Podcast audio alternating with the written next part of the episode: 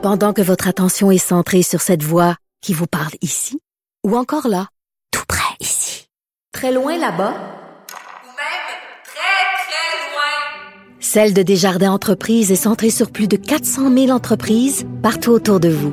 Depuis plus de 120 ans, nos équipes dédiées accompagnent les entrepreneurs d'ici à chaque étape pour qu'ils puissent rester centrés sur ce qui compte, la croissance de leur entreprise. Autres. Mario Dumont et Vincent Dessureau. Joignez-vous à la discussion. Appelez ou textez le 187 Cube Radio 1877 827 2346.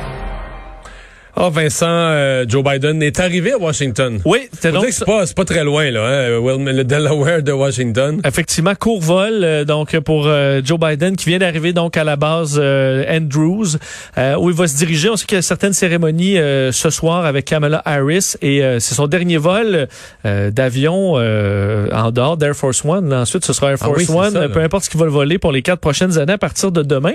Et du, du côté de Donald Trump, on a du nouveau aussi. Euh, la Maison-Blanche a rendu public sur le compte de la Maison Blanche parce que les comptes de Trump sont bloqués. Là. Alors la vidéo euh, du président euh, fait son, son, son dernier euh, en anglais discours, ça son farewell. Son farewell là, donc c'est ses salutations euh, de fin de mandat.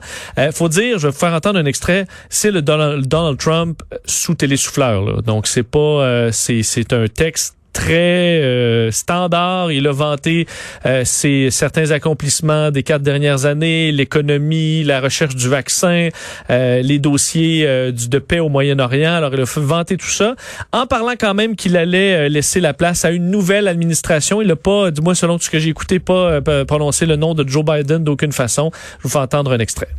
Now, as I prepare to hand power over to a new administration at noon on Wednesday, I want you to know that the movement we started is only just beginning. There's never been anything like it. The belief that a nation must serve its citizens will not dwindle, but instead only grow stronger by the day.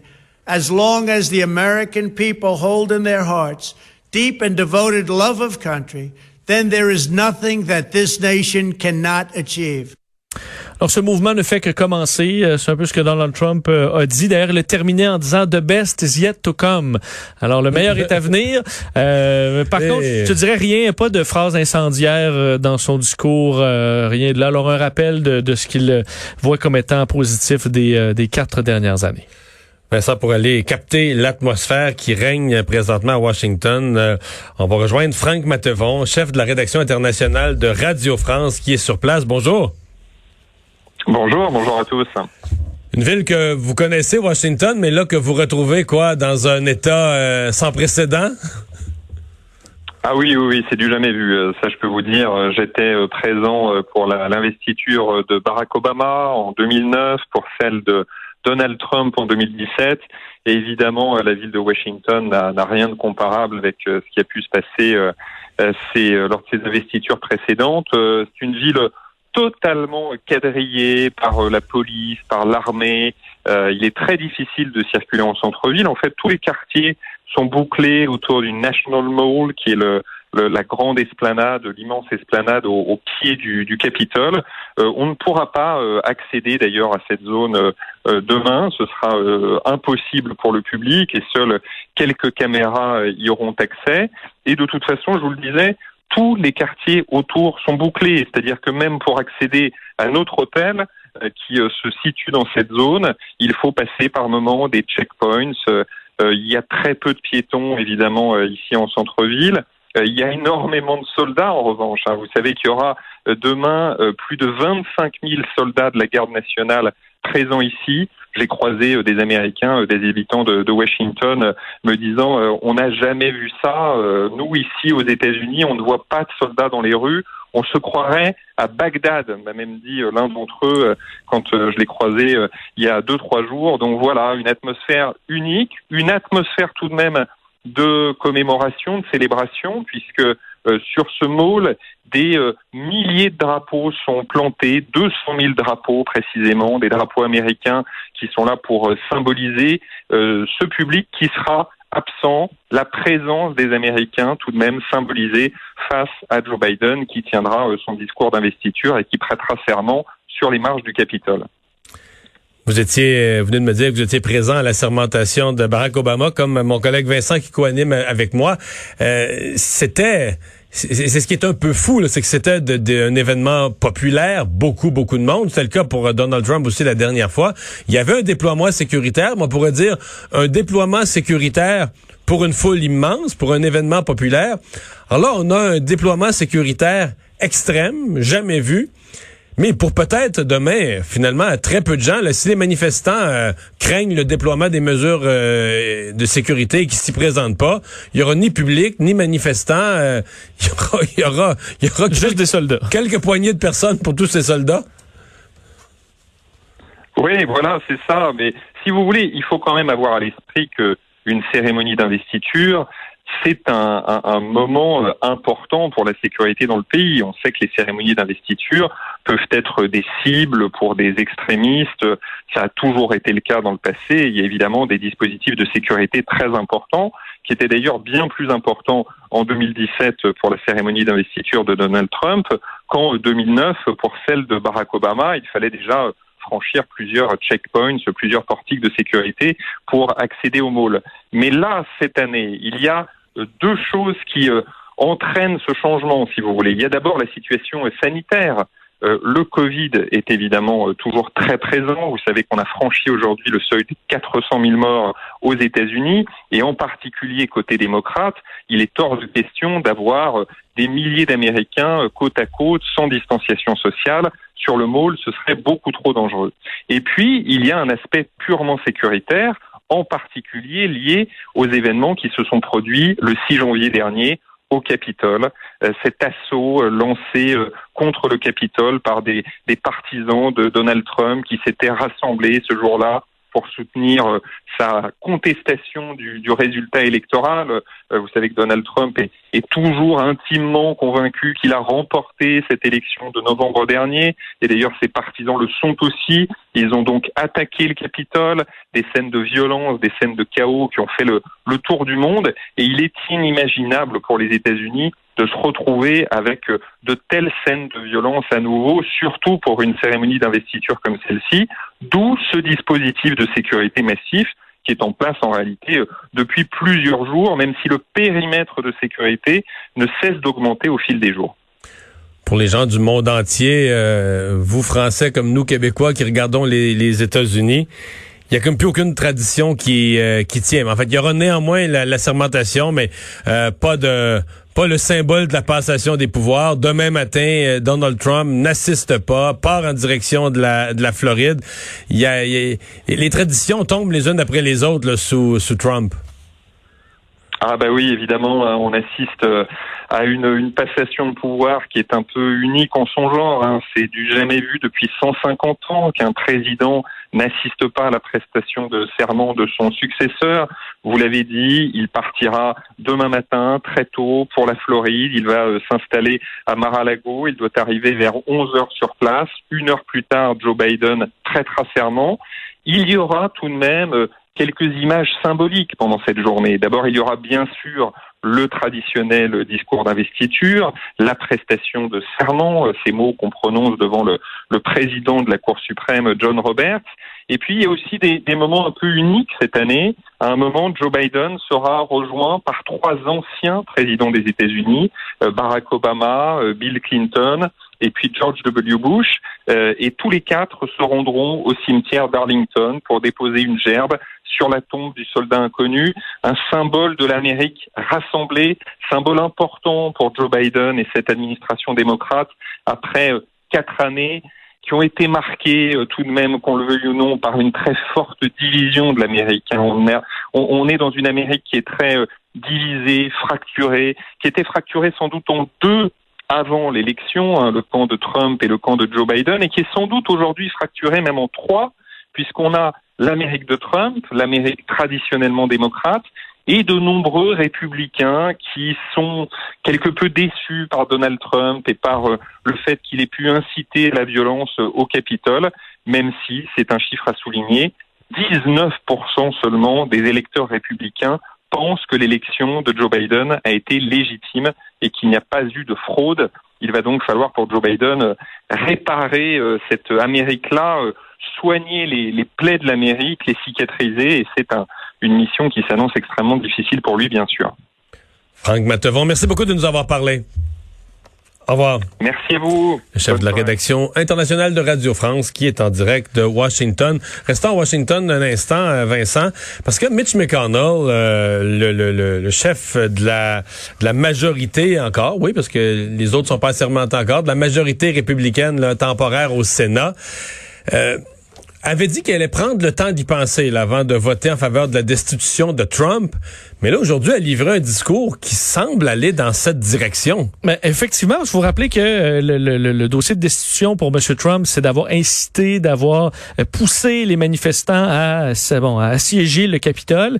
Et c'est à peu près les mêmes mots qu'a utilisé Mitch McConnell aujourd'hui, notre le plus haut républicain euh, en, bon, en place au Congrès. au Congrès. Euh, Mitch McConnell a été très clair aujourd'hui, ce matin, que Donald Trump était derrière ce qui s'était passé au Capitole et avait incité les gens à agir. Je vous le fais The mob was fed lies. They were provoked by the president and other powerful people. And they tried to use fear and violence to stop a specific proceeding of the first branch of the federal government, which they did not like. Alors, disant qu'il a fait que les, les, manifestants, les émeutiers ont été abreuvés de mensonges euh, et qu'ils avaient été incités par le président des États-Unis, euh, qu'ils ont essayé d'utiliser la peur et la violence pour interrompre la procédure, mais qu'ils ont euh, bon, euh, persévéré et poursuivi tout ça. C'est très clair. Honnêtement, c'est mauvais signe pour Donald Trump là-dessus parce que le chef républicain, clairement, va dans le sens de la destitution. Même s'il n'a pas donné encore sa, sa décision, a dit qu'elle allait entendre les, euh, les argumentaires. Mais on est loin de l'unanimité presque qu'on a eue à la Chambre des représentants. Au Et Sénat, de dire ça aujourd'hui, McConnell, on, on peut l'aimer ou pas l'aimer. Mais on peut jamais penser qu'il agit par hasard. Là. Il a la réputation d'être un des plus intelligents et des plus stratégiques dans tous ses gestes. Alors aujourd'hui, c'est la dernière journée du président Trump. Il aurait pu dire, ah, faut, c'est le temps de s'unir. Ou, ou, au moins d'y laisser, laisser sa journée pour passer. Non, tu sais.